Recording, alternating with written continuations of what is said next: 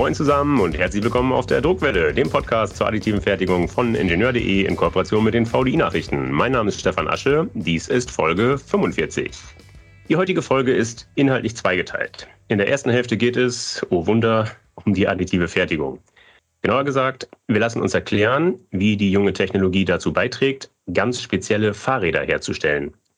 So viel sei hier schon verraten, die Rahmen dieser Fahrräder fallen völlig aus dem Rahmen. Es fehlt nämlich eine durchgehende Sattelstütze.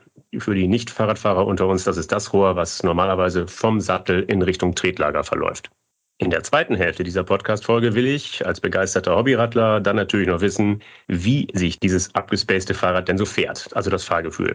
Fragen zu beiden Themen, also Herstellung und Fahrgefühl, kann uns niemand besser beantworten als der 3D-Druck-Enthusiast und Designer des Fahrrads, der gleichzeitig Mitgründer und Geschäftsführer der Bike-Manufaktur Urban Engineering GmbH ist. Wir erreichen ihn heute via Internet in Magdeburg. Ich freue mich sehr, begrüßen zu dürfen Sebastian Meinecke. Moin Sebastian, bitte stelle dich selbst kurz vor. Moin Moin Stefan, erst einmal vielen Dank für die Einladung zum heutigen Podcast. Ich freue mich sehr, Teil ähm, der Reihe zu sein. Und ja, wer bin ich eigentlich? Ich bin Sebastian Meinecke, bin leidenschaftlicher Entwickler und Design-Junkie und habe ein Fable ja, für Form, Farben, Mobilität und Disruption. Ja? Und da verrate ich eigentlich schon, wo ich herkomme. 3D-Druck ist meine Leidenschaft und die habe ich auch zum Beruf gemacht. Ich bin nämlich einer der Köpfe und Visionäre hinter unserem Unternehmen Urban Engineering, das ich gemeinsam mit meinem Geschäftspartner nun schon im vierten Jahr international auf dem Fahrradmarkt leite und begleite. Ja, und was soll ich sagen? 3D-Druck äh, ist, wie gesagt, unser Tagesgeschäft und da innovieren wir auf ganzer Ebene im Bereich des Fahrradmarktes. Verrätst du uns dein Alter? Ich bin 33 Jahre jung, auch junger Vater und umtriebig. So viel sei verraten. Ich weiß, das habe ich erleben dürfen. Vielleicht ganz kurz, liebe Hörer, bevor wir loslegen, lassen Sie mich kurz erklären, warum wir uns duzen, der Sebastian und ich. Auf der einen Seite ist das unter Bikern, glaube ich, tendenziell so üblich und auf der anderen Seite hat mir der Sebastian bei unserem ersten Treffen auf der Rapid Tech in Erfurt eigentlich auch gar keine andere Wahl gelassen. Er ist halt eine Duzmaschine und voller Elan. So, bevor wir drucken, Sebastian, lass uns bitte kurz bei den Basics anfangen die Basics für den Rahmen, also das Rohmaterial, den Rohren. Mit der Bitte um eine kurze Antwort. Woher kommen die Rohre? Was haben die für eine Wandstärke und aus welchem Material bestehen die? Fangen wir global beim Werkstoff an. Äh, das wäre sozusagen der, die Eintrittskarte, der Einstieg. Also wir sind im Stahl zu Hause und speziell bei der Rohrtechnik setzen wir auf ein Chromelyden, ein 25 Chromo 4, weil der sehr besondere Eigenschaften hat. Er lässt sich gut verarbeiten, hat auch gewisse Grundelastizitäten. Das heißt, die Werkstoffeigenschaften matchen sich mit unseren Produkteigenschaften.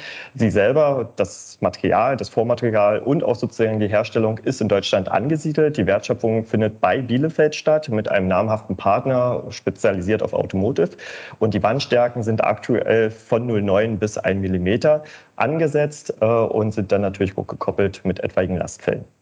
Okay, besonders ist auch der Querschnitt der Rohre. Ihr lasst sie ja nicht einfach rund, sondern wie sehen die aus im Querschnitt? Ganz genau. Also wir haben ein ganz spezielles Profil, das haben wir auch uns schützen lassen. Das ist natürlich wieder rückgekoppelt, wie ich gerade schon geteasert habe, mit dem Lastfall. Ja, wir haben eine ganz spezielle Rahmengeometrie. Das heißt, man kann sich das vorstellen, es sieht eher tropfenartig aus. Ja, und die, der, der Tropfen, sage ich jetzt mal, die Verjüngung ist speziell sozusagen in eine Richtung gekippt, ja, weil wir da dann dadurch natürlich Steifigkeitswerte erreichen, die sich dann wieder auf Produktebene widerspiegeln und wiederfinden. Okay, perfekt. Und nun geht's los. Wir sind hier auf der Druckwelle. Wir wollen reden über die additive Fertigung. Verrate uns, welche Teile des Rahmens sind denn gedruckt? Ja, fange ich auch da wieder global an. Ja, man kennt ja vielleicht die klassischen äh, Rahmenbaustruktur, Muffenbauweise von früher, sehr filigran gearbeitet im Bereich des Stahls. Wir haben dieses Konzept Stück weit angenommen. Das heißt, unser Rahmen besteht eigentlich aus Verbindungselementen, wir nennen es immer Konnektoren, ja, die aus dem 3D-Druck kommen. Das sind meist diese Freiformprofile. Ja, wenn man sich sozusagen jetzt mit uns nochmal auseinandersetzt, kann man das auch äh, über Google erfahren. Das heißt, wir haben sieben 3D-Druck-Bauteile an der Zahl. Äh, ich gehe sie kurz durch. Steuererverbinder vorne zur Aufnahme des Gabel, der Lenkereinheit, dann ein Sattelverbinder zum Aufnahme des Sattels, das ist die spezielle hintere Beugung dann, daran geknüpft eine Gabeleinheit, zwei Ausfallenden, auch in Freiform gedruckt und dann ein Tretlager. Dazu kommt noch ein kleiner Beltport, den wir benötigen, um den Zahnriemen zu implementieren implementieren und so setzt sich der ganze Rahmen aus sieben 3D-Druckbauteilen zusammen. Okay, mit welcher Technik druckt ihr? Wir haben unterschiedliche Technologien tatsächlich an den Start gebracht. Wir haben ja auch unterschiedliche Partner. Wir haben aktuell zwei Produktionslinien im Bereich 3D-Druck. Ich fange vielleicht mal zu nennen, äh, ein großer Partner Early Conan. Da sind wir im LPBF zu Hause, Laser Powder Bed Fusion, speziell Selective Laser Melting. Und dort äh, arbeiten wir auf der EOS M270 und M290 und auf der Renishaw 500. Äh, das ist jetzt sozusagen Neuzugang, wo wir dann äh, mit Quad-Laser-Technologien arbeiten. Wir haben noch einen zweiten Partner, ähm, dessen Namen ich jetzt äh, aus Geheimhaltungsgründen nicht verraten darf. Äh, der arbeitet sozusagen auf einer Konzept oder auf zwei Konzept M2. Mhm, okay, das heißt, eigene Drucker habt ihr nicht bei euch in Magdeburg? Zwinker-Smiley aktuell noch nicht. okay. Äh, das sind jetzt verschiedene Drucker, die, genannt, die du genannt hast. Äh, die haben, glaube ich, alle relativ große Bauräume, oder? Ich würde mal sagen, im aktuellen Benchmark ja. Also wir fangen ab 250 äh, Kubikmillimeter an. Ja, äh, natürlich äh, geht es nach oben, dann natürlich äh, öffnet sich das Feld in der Größe, ist natürlich aber immer abhängig vom Stack. Ja, äh, das heißt, wir sind ja. da schon doch ganz gut im Mittelfeld unterwegs, was die Größe angeht. Ich nehme an, dass ihr in einem Baujob dann, was weiß ich, äh, zehn Ausfallenden druckt, im nächsten Baujob dann zehn Steuerrohrhalter, also irgendwelche der Konnektoren, kannst du trotzdem ungefähr abschätzen, wie lange dauert es, alle Teile, die 3D gedruckt sind, zu drucken für einen einzelnen Rahmen? Äh, ist wirklich tatsächlich schwierig zu beantworten, ja. Ähm, aber ich kann vielleicht auch ein bisschen ausholen. Also wir kamen natürlich erstmal aus einer ganz anderen Richtung. Da hatten wir auch noch nicht die Stückzahlen. Das heißt, wir haben da geschlossen immer alle sieben Bauteile in einen Druckprozess gebracht. Äh, dadurch waren wir natürlich ultra flexibel und konnten halt immer auftragsgebunden abrufen. Mittlerweile sind wir aber Stückzahttreiber mit unseren Partnern. Das heißt, so wie du es jetzt vorweggenommen hast, äh, produzieren wir Sorten rein. Ja, das heißt, wir stacken komplett die Auswahlenden voll in einen Job, dann wieder Steuerrohrverbinder und Co. Das heißt, heißt, wenn ich das pauschal beantworte, haben wir aktuell äh, Produktionszyklen in puncto Zeit von circa zwei Wochen. Ja, und da haben wir dann wirklich einen Output äh, in Richtung äh, 20 Baugruppen. Ja, also das ist schon mhm. ganz gut angesetzt. Äh, da sind wir aktuell sehr gut im Durchlauf und skalieren das jetzt äh, noch weiterführend. Ja, und da kann man natürlich unterschiedliche, ähm, ich sag mal, Intelligenzen im Stacking dann auch noch, natürlich noch walten lassen. Da sind wir sozusagen noch nicht bei 100 Prozent. Aber aktuell haben wir alles schon ganz gut zu tun, würde ich sagen. Okay, wenn ich das richtig verstanden habe, könnt ihr die Druckteile für 20 Räder in 14 Tagen herstellen.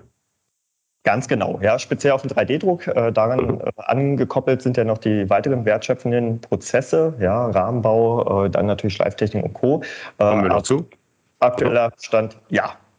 Okay, so jetzt haben wir gedruckt in den genannten Maschinen. Jeder, der sich so ein bisschen mit der Materie auskennt, und das sind, glaube ich, fast alle hier, die uns zuhören, Schilder doch kurz, wie geht es dann weiter? Wie wird zum Beispiel entpulvert? Du hast gesagt, es ist ein Laser Powder Bed Fusion Verfahren. Die Teile entstehen im Pulverbett und müssen dann aus dem Pulverkuchen rausgeholt werden. Wie macht ihr das? Aktuell noch händisch. Ähm, da stößt es bei mir aber ganz heftig auf, ja, weil wir natürlich ähm, ja, nach Lean Manufacturing Kaizen arbeiten, das heißt äh, stetige Verbesserung, Optimierung. Das heißt, wir geben uns mit den aktuellen Status quo nicht zufrieden. Kurzum, wir arbeiten gerade an Prozessen, wo wir Stück weit äh, teilautomatisieren können. Ja, wir wollen das äh, entschlacken. Das heißt, Entpulverung händisch, äh, Support, ja, Desupporting aktuell auch noch händisch, sozusagen in der händischen Bearbeitung. Ähm, manueller Natur, da sind wir aber an weiteren Prozessen dran, die das Ganze dann, wie gesagt, äh, teilautomatisieren werden, um das Ganze noch beschleunigen zu können in puncto Skaleneffekte. Aktuell darf ich da aber nicht weiter ins Detail gehen. Okay, also noch wird händisch entpulvert, händisch von der Bauplattform abgesägt. Ähm, was passiert sonst noch frästechnisch am Bauteil?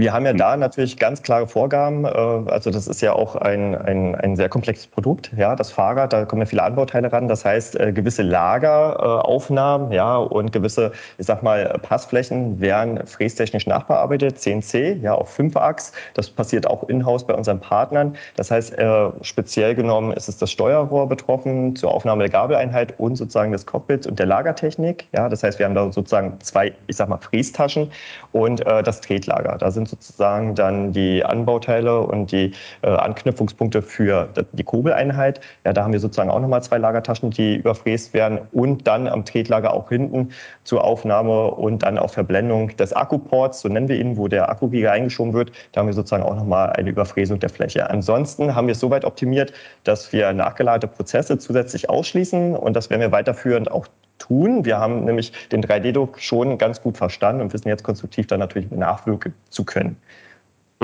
So, jetzt habt ihr die sieben Konnektoren gedruckt, äh, nachbearbeitet, glatt gefräst. Jetzt kommen wir zur Montage. Wie verbindet ihr die Konnektoren mit den zuvor bearbeiteten, in Tropfenform gebrachten Rohre?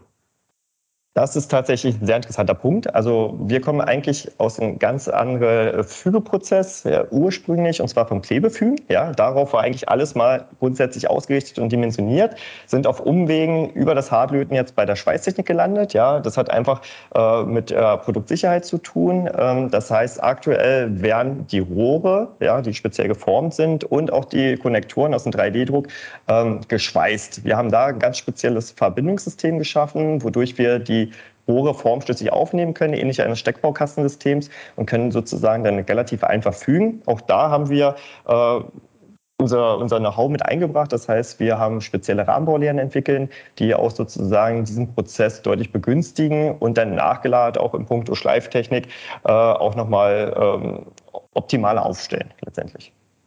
Das passiert händisch. Also jeder, der schon mal ein Schweißgerät bedient hat, weiß, eine saubere Schweißnaht ist allerhöchste Kunst. Und bei euch ist das in die Perfektion getrieben. Man sieht überhaupt nicht, wo die Teile gefügt sind.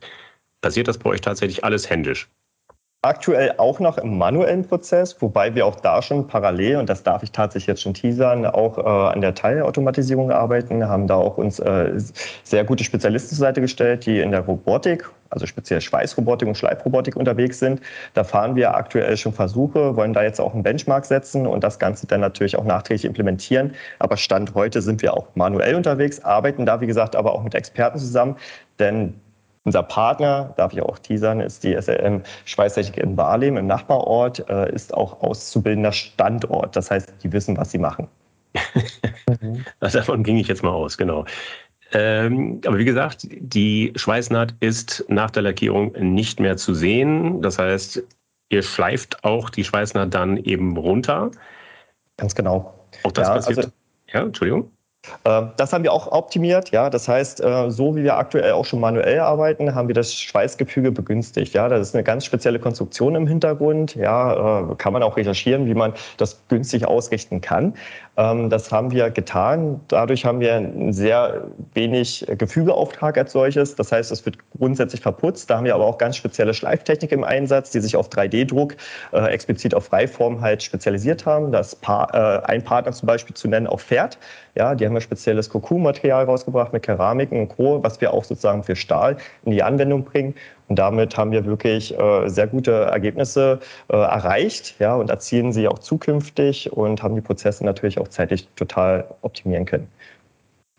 Und sind die Schweißverbindungen, die ihr herstellt, extremst sicherheitskritisch? Sie sind beispielsweise, wir haben es erläutert, an den Ausfallenden am Steuerrohr, also da sollte tunlichst nichts brechen. Wie überprüft ihr die Verbindung und gibt es darauf gegebenenfalls eine Garantie? Ja, die gibt es natürlich. Ja, die müssen wir auch geben. Also es gibt hier allgemeine Vorschriften, die wir auch zu erfüllen haben. Ja, also ganz global auf Produktebene greifen da unterschiedliche äh, Vorschriften auf DIN ISO. Äh, gibt es verschiedene Klassen. Ich nenne sie einfach mal 4210 oder EPAC 15104 und sämtliche Maschinenrichtlinien, die wir auch einzuhalten haben. Ja, dem liegen dann unterschiedliche Zertifizierungsauflagen zugrunde, wodurch dann natürlich auch etwaige Verbindungen mit überprüft werden. Das sind dann verschiedene Lastfälle. Das äh, prüfen wir mit anerkannten Prüfinstituten, weltweit anerkannten Prüfinstituten, muss man schon als Zusatz sagen. Äh, und wir gehen natürlich auch sehr tief in den Prozess rein. Das heißt, unser Partner hat speziell in der Schweißtechnik vor Ort auch eine Röntgeneinheit. Das heißt, wir prüfen da sozusagen auch nochmal auf Poren, beständige Poren. Wir haben dann auch begleitend iterativ dann entsprechende äh, Werkstoffproben. Das heißt, wir machen Schnittbilder, also zerstörend, äh, prüfen das Ganze auch nochmal. Dann haben wir natürlich sehr harte Vorgaben, was optische Sichtprüfung angeht. Wir arbeiten da auch mit Grenzmusterkatalogen in allen möglichen Prozessbereichen, die auch teilweise aus unserer Hand kommen, weil wir da äh, schon sehr viel Knowledge aufgebaut haben. Ja, und so können wir das ganz gut iterieren auf allen Prozessebenen, wodurch wir dann natürlich entsprechend die Sicherheit garantieren können und sie dann auch äh, als Garantieleistung mit reingeben. Okay, nun lass uns ein bisschen Farbe ins Spiel bringen. Will sagen, wie, womit und wo wird lackiert? Ja, auch da sind wir tatsächlich etwas anders unterwegs. Äh, ich meine, allgemein bekannt ist, dass die Fahrradbranche größtenteils Pulver beschichtet. Ja, auch da sind wir unterwegs. Wir haben uns da aber auch sehr tief reingehackt, sage ich mal vorsichtig. Das heißt, wir haben uns spezielle Pulverbeschichtungspartner zur Seite gestellt äh, mit Tiger und Ganzlin, die erstmalig äh, aus Deutschland kommen, ja, die das äh, wirklich im Detail verstehen und haben geschaut, okay, wie können wir das bestmögliche Ergebnis aus der Beschichtung herausholen, ähm, anforderungsbasiert aus Kundensicht. Das heißt schlagresistent, witterungsbeständig, elastisch. Das brauchen wir zum Beispiel auch für unsere Baustruktur. Ja, und sind da wirklich äh, iterativ auch äh, vorangeschritten in sämtlichen Szenarien, in sämtlichen Prüfungen. Und wir beschichten aktuell, um die Frage zu beantworten, äh, mit Pulvern, ja, die auch sehr nachhaltig aufgesetzt sind, in drei Iterationen Typisch ist für die Fahrradbranche eigentlich nur eine Iteration bis zwei Iterationen, um Kosten zu sparen. Wir geben hier aber sozusagen höheren Mehrwert mit rein. Wir beschichten dreifach, hochelastisch und können damit natürlich äh, ja, auf, auf dieser Ebene, sei es mal, eine deutlich bessere Qualität garantieren. Okay, lass uns bitte im Montageprozess oder im Produktionsprozess bleiben. Jetzt haben wir einen schönen bunten Rahmen, das ist noch lange kein Fahrrad. Jetzt müssen da noch diverse Anbauteile ran. Frage ist, wer montiert? Äh, wir montieren tatsächlich. Wir haben es äh, bei uns reingeholt, also in-house aktuell gelöst. Wir hatten anfänglich einen Partner, aber auch sehr äh, regional aufgestellt, haben aber merkt, gemerkt, dass wir durch die ganzen Individualisierungsfaktoren, die wir auf Produktebene spielen, Flexibilitäten verloren haben. Ja, das war, wuchs so ein bisschen über unseren Kopf hinaus. Deswegen war es für uns dann Anlass genug, hey, wir holen die Endmontage einfach rein. Haben das von heute auf morgen dann getan. Natürlich nicht ganz naiv, das war alles geplant. Und mittlerweile ja, haben wir hier eine große Montagehalle Produktionshalle äh, mit unterschiedlichen Linien, äh, die dann auch personell entsprechend besetzt sind. Und da arbeiten wir nach verschiedenen Prinzipien. Lean Manufacturing hatte ich schon genannt, ja, kommt hier sehr stark zum Einsatz mit unterschiedlichen Methodiken, ja, äh, Poke Poke, Yuka, äh, Yoga äh, oder aber dann Kaizen und dazu gekoppelt ist dann auch das Quick Response Manufacturing, das heißt schnelle Reaktionszeiten, äh, wenig Standzeiten und Co., ähm, wodurch wir dann natürlich auch da sehr schnell iterieren können. Das heißt, kurzum, um es zu beantworten, die Endmontage findet vollständig hier bei uns vor Ort statt. Was wird denn montiert? Welche Komponenten baut ihr an? Ähm, wir bekommen hier geliefert unsere Rahmeneinheiten, unsere Gabeleinheiten. Ja, wir fahren ja viele Anbauteile schon im eigenen Sourcing. Ja, die entwickeln wir auch selber. Ansonsten entsteht hier das komplette Fahrrad. Das heißt, äh, die Rahmen haben sozusagen erstmal einen Vormontageprozess, den sie durchlaufen müssen, äh, auch immer rückgekoppelt mit der Qualitätssicherung, die dann stattfindet. Äh, dann werden sie sozusagen in speziellen, ich sag mal, Montageständern eingehangen und dann gibt es gewisse Zyklen, die dann passieren nach Handlungsanweisung. Das heißt, Cockpit-Einheiten werden montiert, Laufräder, pipapo, bis das ganzheitliche Fahrrad dann vom Band läuft, wird dann QSQM äh, umverpackt, auch wieder nach Vorgaben und wird dann sozusagen von hier aus international versendet. Okay, jetzt habt ihr aber nicht nur ein Fahrrad im Angebot, sondern verschiedene Modelle. Beschreib es ganz kurz. Was ist das? Ist äh, von Rennmaschine bis Citybike über Mountainbike alles da, oder? Äh, Mountainbike noch nicht ganz, äh, aber ich sage mal ganz vorsichtig, Challenge accepted. Ja, ist bei uns natürlich auf der Agenda. Ja, aber wie haben wir unser Portfolio aufgestellt? Wo kommen wir eigentlich her? Ähm, wir sehen uns natürlich ganz stark im urbanen Bereich, steckt ja auch so ein Stück weit im Namen. Ja, urban, urban, Wahnsinn, ja, wahnsinnig genug äh, zu sein, um neue Dinge zu probieren. Disruption lässt grüßen. Ja, das heißt, wir haben äh, den urbanen Kontext besetzt, haben da sozusagen zwei Produkte. Einmal nicht elektrifiziert, das ist unser Stadtfuchs. Ja, wir sagen immer, äh, Neudeutsch Biobike, ja, weil es muskelbetrieben ist.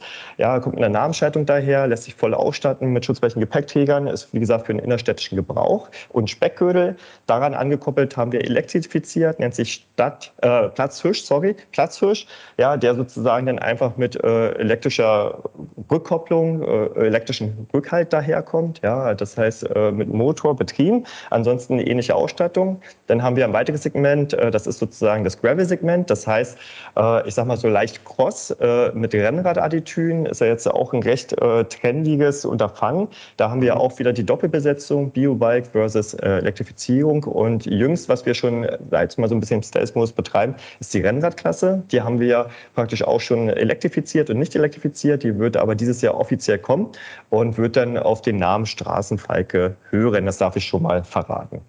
Und somit haben wir drei Grundklassen besetzt, die wir gut beherrschen. Upcoming ist da auch schon mal ein kleiner Teaser Cargo und S-Pedelec, also bis 45 km/h unterstützt. Ähm, das sind Klassen, die wir schon in der Schublade haben.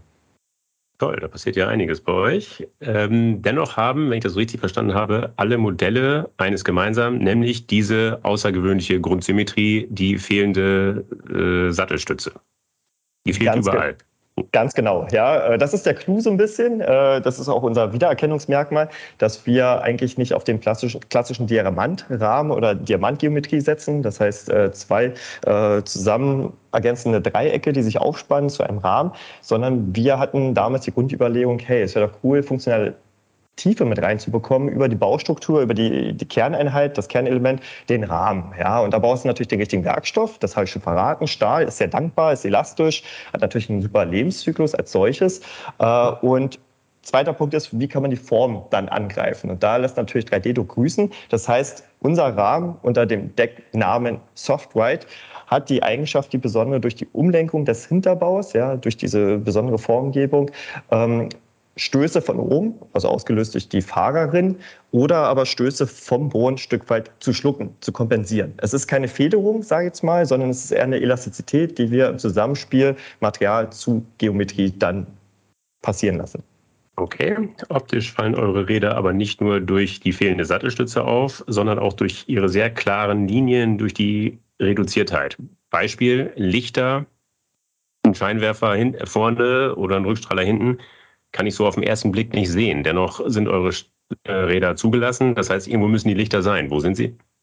Ganz genau. Die Lichteinheiten verstecken sich einmal im Cockpit, entweder in der Lenkereinheit oder sozusagen unterhalb des Vorbaus. Und das Rücklicht ist in der Sattelstütze sehr formschön integriert. Alles SCVZO-konform. Das war so ganz doll wichtig. Das heißt, wir fahren eine sehr klare Linie, wie du auch schon gesagt hast. Sieht alles sehr puristisch aus in der Gesamterscheinung, aber funktional ist eigentlich alles integriert. Ja, und auch da kommt wieder 3D-Druck ins Spiel. Wir haben es nämlich geschafft, Integrationstiefen ähm, auf dem Design oder im Rahmen des Designs einwirken zu lassen, wo wir gewisse Funktionalitäten Emotionalitäten, ich sage mal schon fast verstecken. Ja, und das ist natürlich der Clou. Das heißt, emotional hören wir voll ab und haben eigentlich alles aufgeladen, was man im Alltag im Gebrauchsszenario denn braucht.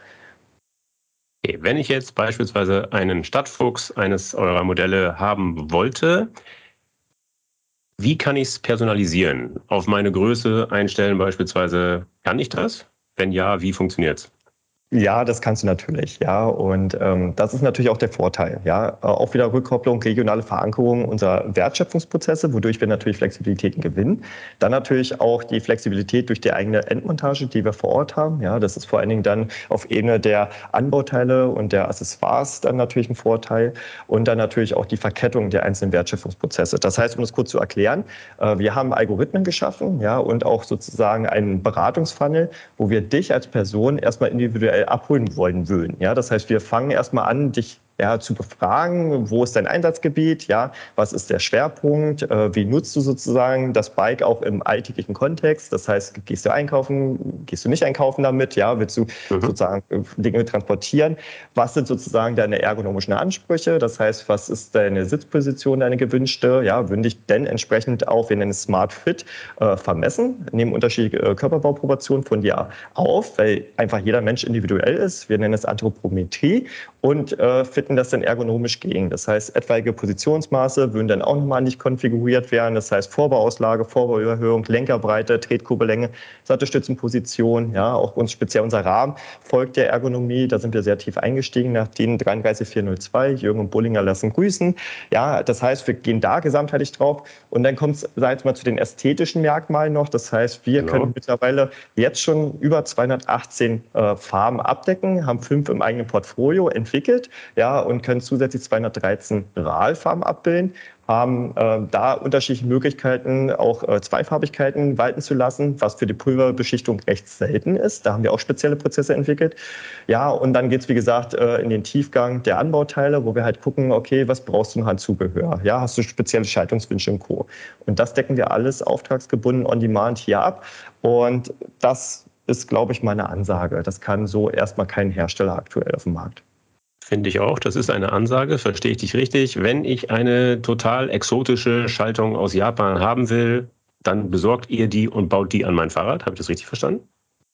Äh, jein, sage ich mal so. Also nichts ist unmöglich, sage ich mal vorher äh, vorsichtig, ja. Äh, aber aktuell ist die Beschaffungssituation natürlich nicht ganz einfach. Das heißt, wir würden deinen Wunsch erstmal mitnehmen. Ja, der wird auch hier sozusagen in digitalen Notizfeldern dann erfasst. Und wir versuchen dann durch unseren Einkauf, der international sehr gut vernetzt ist, das natürlich äh, zu beschaffen. Es ist aktuell sehr schwierig und nicht immer möglich. Dann ist es aber so, dass wir dir Ergänzungsprodukte dann raussuchen, dir und Gegenvorschläge bringen. Ja? Und das heißt, wir versuchen schon sehr, ich sag mal, deinen Wünschen und Anforderungen nachzukommen. Wir schaffen es auch nicht zu 100 Prozent, da sind wir auch ehrlich und transparent. Mhm. Du hast gesagt, die Größe lässt sich dem Fahrer anpassen. Wo ist da das Limit? Sowohl nach unten als auch nach oben. Ich weiß, du bist auch nicht unbedingt ein Zwerg, äh, aber du, du wirst, wirst, ein passendes Rad für dich gebaut haben. Wie groß darf ein Fahrer sein? Wie groß muss er mindestens sein? Wie schwer darf er sein? Mhm. Wo sind die? Um, ähm, ich hatte ja schon ausgeholt, wir haben so ein bisschen nach Jürgen Bullinger gearbeitet. Das heißt, wir haben schon geschaut, wo sind eigentlich die Perzentile. Ja, und da nicht nur Fokus auf den Mann, ja, sondern auch auf die Frau. Ja, da hat man ja 5%, 95% Perzentilgewichtung. Und uns war es ganz wichtig, dass wir da wirklich alle versuchen mitzunehmen. Ja, und die kleinste Größe, die wir aktuell besetzt haben, die war äh, von der Frau dann aufgestellt in Richtung 1,58. Ja, haben wir mhm. bequem auf unser Rad bekommen. Und das ist schon, glaube ich, auch äh, sehr gut in der Gewichtung, weil das können nicht viele herstellen. Hersteller. Ne? Und das war für uns natürlich eine Chance, wo wir rein wollten. Ja, und da können wir sozusagen die Aufstellung passieren lassen. Und wir gehen jetzt so in Richtung zwei Meter, zwei Meter fünf. Ja, das ist sozusagen Typ meistgrößter Mann, ehrlicherweise, den wir auch ganz äh, moderat auf unser Bike bekommen, weil wir, wie gesagt, dann auch nochmal über die Positionsmaße gehen. Ja, und da das entsprechende Sizing passieren lassen. Und ja, da haben wir echt eine sehr gute Größenverteilung. Wir haben ja auch fünf äh, Grammgrößen an Bord neben den Positionsmaßen. Ja, und vom Fahrergewicht sind wir aktuell im Gesamtsystem bei ca. 115 bis 120 Kilogramm. Das ist eigentlich so ein normaler Stand, ja, wenn man jetzt nicht extrem Tracking-lastig ist oder Mountainbike-lastig. Äh, wir mhm. wissen aber zumindest, oder ich persönlich, weil ich das alles begleite, dass unser Rahmen deutlich mehr kann. Aber das ist natürlich auch immer die Frage der Sicherheit, weil nicht jeder nutzt das Rad so, wie es vorgeschrieben ist. Da gibt es ja unterschiedliche Klassifizierungen, die auch in unserer Gebrauchsanleitung erfasst sind. Und demzufolge müssen wir uns als Hersteller auch Sicherheitspuffer einplanen. Okay, wenn jetzt der 2-Meter-Mann mit 120 Kilo kommt, sind dann die Konnektoren dickwandiger? Nicht ganz. Das folgt auch einer gewissen Logik. Das heißt, Advanced haben wir alles schon vorbereitet. Das heißt, wir haben jetzt nicht äh, angefangen zu entwickeln vom kleinsten Rahmen ausgehend, sondern wir entwickeln immer sozusagen vom größten Lastfall. Das heißt, immer Größe XL, schwerster Fahrer, möglichen Systemgewicht, okay. also in der Gesamtbetrachtung. Ja, und so hast du einen schönen Reverse und skalierst es einfach nur nach unten. Das heißt, aktuell fahren wir da einheitliche Wandstärkenpolitiken. Das wird sich aber ändern. Okay. Du hast es angedeutet, ihr habt auch E-Antriebe im Angebot. Welche sind das? Wir arbeiten sehr eng mit Male E-Bike Motion zusammen. Das ist auch unser einziger Hersteller. Für das S-Pedelec werden wir sozusagen noch einen zweiten hinzuziehen.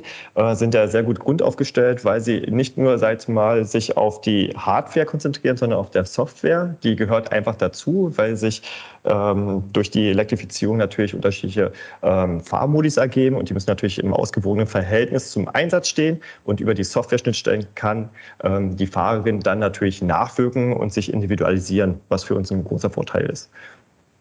Das ist, glaube ich, grundsätzlich ein fast unsichtbarer Narbenmotor, oder?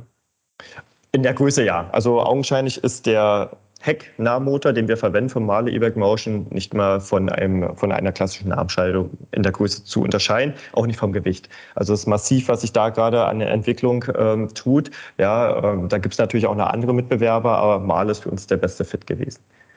Wo habt ihr den Akku versteckt? Der Akku befindet sich bei uns ganz formschön integriert im Unterrohr, kann aber zu etwaigen Instandhaltungszwecken oder Wartungszwecken im Allgemeinen über einen Akkuport, hatte ich vorhin schon mal so ein bisschen anklingen mhm. lassen, äh, unterhalb des Tretlagers entfernt werden. Ja, und das ist ein ganz einfaches Plug-and-Play-Prinzip. Wir haben dafür sozusagen auch Service-Guidelines entwickelt, die, die bringt selber Maler auch mit ein.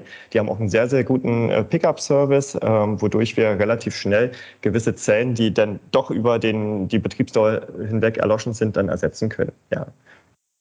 Okay, jetzt haben die wenigsten Hörer wahrscheinlich schon mal auf eurem Fahrrad gesessen, auf einem eurer Fahrräder. Deshalb die Bitte, versucht doch mal das Fahrgefühl zu beschreiben. Wie unterscheidet sich das vom klassischen Stahlrahmen und wie unterscheidet es sich beispielsweise von einem vollgefederten Fahrrad?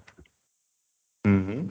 Ähm, ich würde es erstmal in den Werkstoffvergleich bringen. Ja, also ich fange einfach mal mit Aluminiumcarbon an. Ja, Aluminiumcarbon muss grundsätzlich äh, immer sehr, sehr steif ausgerichtet werden. Dadurch verlierst du natürlich Komfort ja, und Agilität im Allgemeinen, ja, wenn der Rahmen ja, bocksteif sich fährt. So, da kommt Stahl erstmal ins Spiel. Stahl hat die Eigenschaft, äh, gewisse Dynamiken dann zu schlucken. Das heißt, man fährt grundsätzlich schon mal mit Stahlrahmen viel komfortabler, ohne dass man Einbußen hat in zum Beispiel der Lenkkopfsteifigkeit. So. Und da gehen wir jetzt sozusagen einen Schritt weiter. Wir haben Stahl halt, ich sage es schon mal fast äh, sexy gemacht und ausgenutzt, indem wir halt die Elastizität und Software ins Spiel bringen. Das heißt, wir bestärken den Komforteffekt noch zusätzlich und äh, ja, gehen da schon in Richtung, ich sage mal nicht Federeigenschaften, aber Dämpfungseigenschaften. Das heißt, ähm, wenn du jetzt äh, im Stadtgebrauch oder im Stadtverkehr unterwegs bist, merkst du, dass der Rahmen wirklich aktiv ja, dir Dinge wegschluckt. Ja, gewisse Stöße und gewisse, ähm, ich sag mal,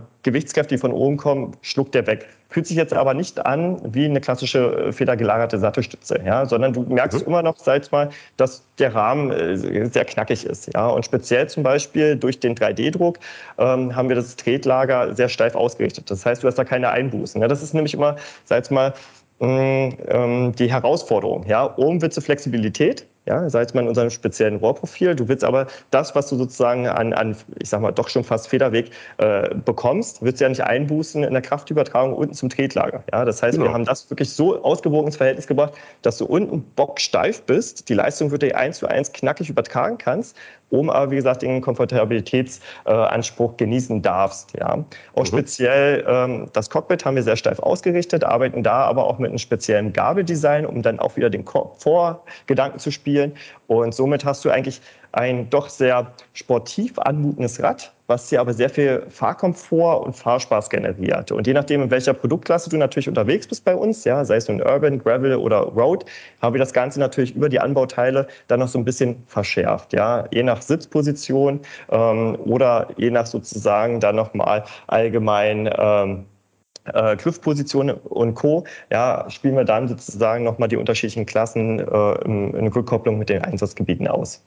Okay, also der Stahl federt so ein bisschen, Stichwort Soft Ride. Ganz genau. Mündet das nicht irgendwann in Materialermüdung? Nein, das haben wir natürlich geprüft. Ja, also die Tests, die wir machen äh, mit den weltweit anerkannten Prüfinstituten, sind wirklich auf über zehnjährige Produktgebrauch äh, sozusagen ausgerichtet. Äh, da sind bis zu sieben Lastfälle, die da generiert werden, mit Zyklen jenseits von 100.000. Äh, das alles durchiteriert. Ja, und das, dem stellt sich eigentlich jeder Hersteller. Das heißt, wir haben da keine Ermüdungserscheinungen, weil wir natürlich da über den 3D-Druck entsprechend eingewirkt haben. Das heißt, was man von außen als sehr organischen Verlauf wahrnimmt, ähm, spielt sich im Inneren dann wieder ganz anders ab. Ja, da haben wir spezielle Versteifungen gesetzt, ja, rippenartige Strukturen, äh, Grid-Strukturen im Allgemeinen, wodurch wir natürlich dann die Langlebigkeit erhalten können. Das heißt, etwaige Ermüdungserscheinungen passieren so nicht in unserem Rahmen. Und da lehne ich mich auch aus dem Fenster. Ich bin ja, wie gesagt, jetzt schon seit acht Jahren dabei. Äh, wir wissen, glaube ich, da, was wir machen. Okay. Wir sprechen von Stahlrahmen. Da denken viele sofort, oh weia, das ist schwer. Wie schwer sind denn die Modelle? Wir sind jetzt im Gesamtsystem. Äh, ich fange jetzt einfach mal bei Urban-Plattformen an. Ja, da gehe ich aber bewusst jetzt mal auf die Elektrifizierung. Das ist ja grundsätzlich der, der Trend. Da sind wir im Gesamtsystem bei der Rahmengröße M mittlere Größenverteilung bei 14 Kilogramm. Ja, und das ist schon mal eine Ansage, weil äh, wir im direkten Vergleich zum Beispiel mit etwaigen Mitbewerbern uns dann mit Aluminium-Gesamtsystemen konkurrieren. Das heißt, wir haben Stahl so leicht schon machen können durch Topologieoptimierung, ja, und durch den 3D-Druck, dass wir da mit Aluminium konkurrieren. Gleiches auch auf der Gravel-Ebene. Da sind wir aktuell im Gesamtsystem elektrifiziert bei ca. 14,8 Kilogramm. Und auch da sind ähnliche Mitbewerber mit Aluminium äh, in ähnlichen Gewichtsgefilden unterwegs. Ja. Bei der Rennradklasse geht es dann unter 10 Kilogramm, äh, auch über die Anbauteile natürlich hinweg. Und da sind wir auch definitiv im sehr, sehr guten Mittelfeld. Wir sind nicht die leichtesten, äh, aber eben, wie gesagt, äh, Aluminium lassen wir schon mal alt aussehen. okay. Äh, reduziertes Design hatten wir kurz angesprochen, aber nochmal kurz die Frage. Alle Züge bei allen Modellen verlaufen grundsätzlich im Rohr, richtig? Ganz genau. Das ist wieder diese Integrationstiefe, die wir spielen können. Das heißt, inseitig, was ich gerade schon geteasert habe, verstecken sich dann natürlich ähm, Funktionsanbindungen. Das heißt, wir können da das Cable Routing direkt durchlaufen lassen, indem wir konstruktiv entsprechende Kanäle mit eindesignen und dann mitdrucken. Dadurch äh, haben wir eine komplette, ich sag mal, Kabelfreiheit geschaffen, ja, komplett clean Look äh, und spielen es sozusagen dennoch auf unterschiedlichen smarten Ebenen. Das heißt, wir haben auch smarte Integration in Richtung GPS-Tracking und Co., was äh, konventionell nur bedingt darstellbar wäre. Stichwort Verstecken, Stichwort Clean Look. Wenn ich mir die Räder so angucke, eins fällt auf, da steht nirgendwo riesig groß Urwahn drauf. Warum nicht?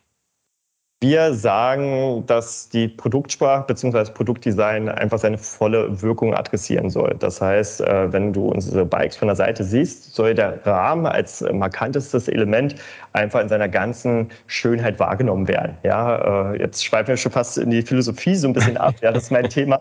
Ja, aber es geht ganz doll um Ästhetik. Ja, das heißt, wir sind nicht nur funktional begründet, auch nicht nur im Bereich Technologie und Nachhaltigkeit, sondern wir, wir sind halt äh, sehr emotionsstark. So, und deswegen haben wir gesagt, hey, wir wollen nicht werbewirksam überall unser Logo draufklatschen. Das heißt, wir verstecken es eigentlich ganz reduziert vorne frontseitig auf dem Steuerrohr und dann noch einmal auf diesem Gabelelement. Und da spielen wir auch gleich eine Funktion mit rein. Das heißt, es ist nicht nur Dekor, ja, was unser Logo highlightet, sondern es ist reflektierende Folie.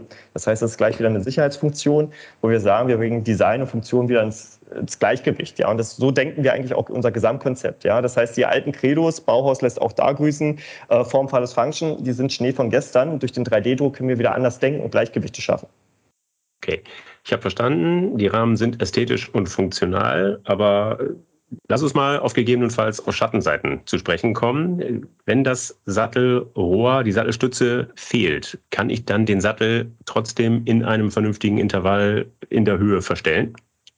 Ja, kannst du, weil erstens, wenn wir wieder über die Individualisierung sprechen, vermessen wir dich ja. Das heißt, alles ist speziell gefittet und wir haben natürlich dann auch äh, Pufferzonen. Das heißt, wir kürzen jetzt äh, ganz salopp gesagt eine Sattelstütze nicht auf Spitzknopf, ja, sondern du hast gewisse Einstecktiefen. Die sind von uns alle mitgedacht, auch bei der kleinsten Rahmengröße. Das heißt, du hast immer noch sozusagen äh, gewisse äh, Puffer Pufferwerte, wo du sozusagen dann äh, die, die Sattelstütze in der Position noch verändern kannst. Ja, das ist mitgedacht. Das heißt, wir sind da nicht hart limitiert.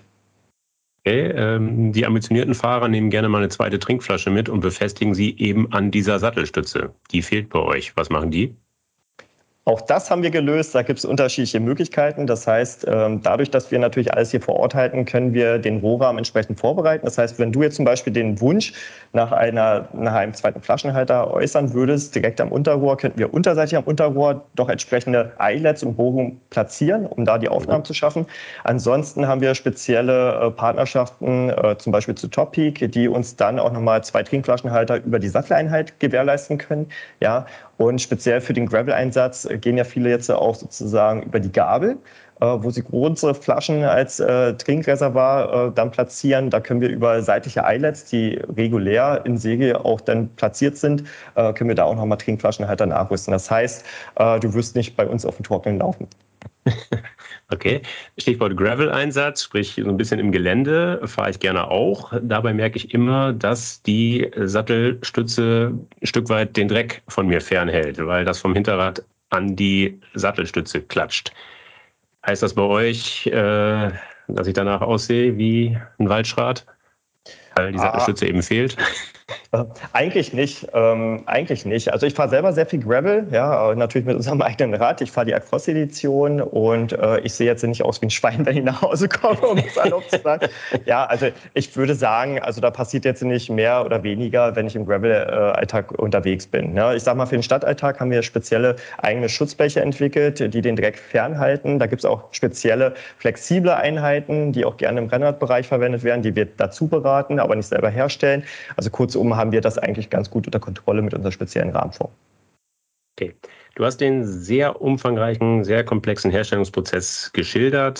Führt zur Frage, wie viele Räder stellt ihr denn im Monat her aktuell? Und was ist gegebenenfalls die Zielmarke? Wo wollt ihr hin? Mhm. Aktuell sind wir so zwischen 40 und 50 Stück, ja, die wir monatlich hier ähm, raustreiben und international versenden. Ähm, gesamtheitlich dieses Jahr werden wir um die 600 herstellen. Das ist kein Geheimnis, da sind wir immer grundsätzlich sehr offen. Klingt jetzt natürlich im Vergleich zur Fahrtindustrie als recht moderat, ja, ist wirklich mhm. noch Manufakturebene. Aber das, was wir natürlich in 3D-Druck betreiben, ist, äh, ja, ich sag mal, fast Mondbegehung. Ja, das sind schon gewaltige Stückzahlen, äh, auch in dieser Größe. Also da haben die Partner schon richtig zu tun und äh, da betreten wir wirklich Neuland. Und da sind wir schon äh, ein großer Name mittlerweile. Ja, ähm, und das wollen wir natürlich potenzieren. Äh, wir wollen aber, wie gesagt, immer den Innovationscharakter erhalten. Um deine Frage der Zukunft zu beantworten, werden wir uns wahrscheinlich, äh, im, ja, ich sag mal, anfänglichen vierstelligen Bereich der Stückzahlen pro Jahr denn aufstellen. Okay, Hand aufs Herz, lass uns über Geld reden. Was kostet ein Urban-Bike? Wir fangen grundsätzlich ähm, auf der Biobike-Plattform, also nicht elektrifiziert, bei 3.999 Euro an. Und je nach Wunsch-Setup und Konfiguration oder Elektrifizierung oder Modellklasse geht das Ganze nach oben. Ich sage mal, die Grenze dann aber wirklich auf Sondereditionsebene, wo wir Corporates fahren, ist irgendwo bei 9.500 aktuell. Okay, damit kommen wir schon zur Abschlussfrage. Ähm, guck mal in die Glaskugel, darfst gerne mal ein bisschen spinnen. Wie bewegt Urban die Menschen künftig dazu, ins Pedal statt aufs Gaspedal zu treten? Sehr spannende Frage, sehr spannende Frage. Die kann ich aber ad hoc beantworten, weil wir haben ja ein, ein sehr schönes Visionsmodell. Äh, das lehnen wir auch äh, immer noch.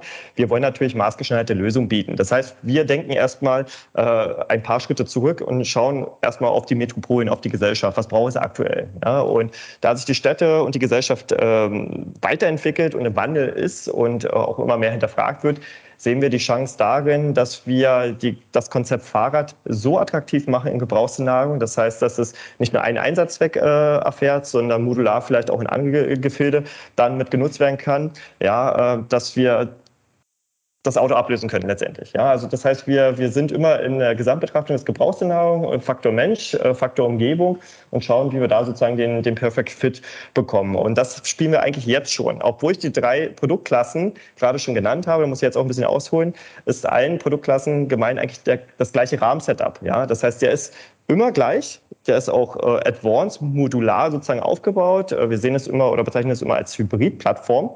Das heißt, Stand heute, wenn du dich auf unseren Stadtfuchs schwingen würdest, aber in, sag mal, einem halben Jahr feststellst, du bist doch eher der Gravel-Typ, kannst du mit dieser gleichen Plattform in einem Upgrade-Paket mit uns zusammen äh, dir ein Gravelbike bauen. So. Und das ist, mhm. glaube ich, der Grundgedanke, der zukunftsträchtig ist, wo die Leute sagen, ja, ich will keine drei Räder haben, sondern ich will ein Rad, das darf mitwachsen, das darf sich mitentwickeln. Und genau da setzen wir an. Das sehen wir als maßgeschneiderte Lösung. Und deswegen versuchen wir natürlich auch auf Cargo-Ebene und auf S-Pedelec-Ebene zu innovieren. Da denken wir auch schon wieder ganz anders, um halt wirklich das Auto mal stehen zu lassen. Ja, und da begleitet es natürlich auch äh, immer das Leitmotiv der Nachhaltigkeit. Das heißt, das, was wir hier betreiben, hat immer einen grünen Abdruck. Ja, und das ist nicht nur Pseudo, was wir hier betreiben. Wir haben auch ein eigenes Prädikat geschaffen namens Fairframe, wo wir einfach dann auch andere Säulen spielen, alles regional wertschöpfen. Wir ziehen jetzt auch ganz viele Anbauteile nach Deutschland, schaffen hier CNC-Hubs und Co. Und äh, ich denke, das sollte die Zukunft sein, da eher bedarfsgerechter äh, zu denken und vor allen Dingen individueller. Ja? Das heißt, es ist nicht Masse ist, ist klasse, sondern glaube ich eher wirklich ähm, der Nutzer, die Nutzerin und äh, die Gebrauchsszenarien drumherum. Okay, Sebastian, vielen Dank. Das waren spannende Ein- und Ausblicke und mit Blick auf die Uhr stelle ich fest, wir haben das äh, ziemlich sportliche Programm tatsächlich mit Hochgeschwindigkeit durchradelt. Vielen Dank dafür, vielen Dank fürs Gespräch. Ich bedanke mich ebenfalls, hat mir sehr viel Spaß gemacht. Vielen Dank, dass du mich da auch ein bisschen gelöchert hast. Ja, so kann man sich auch mal selber hinterfragen, ja, wo man eigentlich steht. Äh, ja, hat sehr viel Spaß gemacht. Danke, Stefan. Prima. Vielen Dank. So, liebe Hörer, das war sie schon, die Folge 45. Ich hoffe, dass es Ihnen gefallen hat. Dann empfehlen Sie uns gerne weiter. Sie finden die Druckwelle überall dort, wo es gute Podcasts gibt. Also etwa auf Podigy, Spotify, iTunes, Google Podcast, Amazon Music Podcast und natürlich, last but not least, auf ingenieur.de. Wenn Sie Anregungen oder Kritik äußern wollen, dann freue ich mich auf Ihre Zuschriften. Sie erreichen mich unter der E-Mail-Adresse druckwelle.ingenieur.de. Sollten Sie auch an Technikthemen abseits des 3D-Drucks interessiert sein, empfehle ich Ihnen die VDI-Nachrichten. Wenn Sie mal kostenlos reinlesen wollen, schauen Sie doch einfach mal unter www.vdi-nachrichten.com/lesen. Dort warten acht kostenlose E-Paper-Ausgaben auf Sie.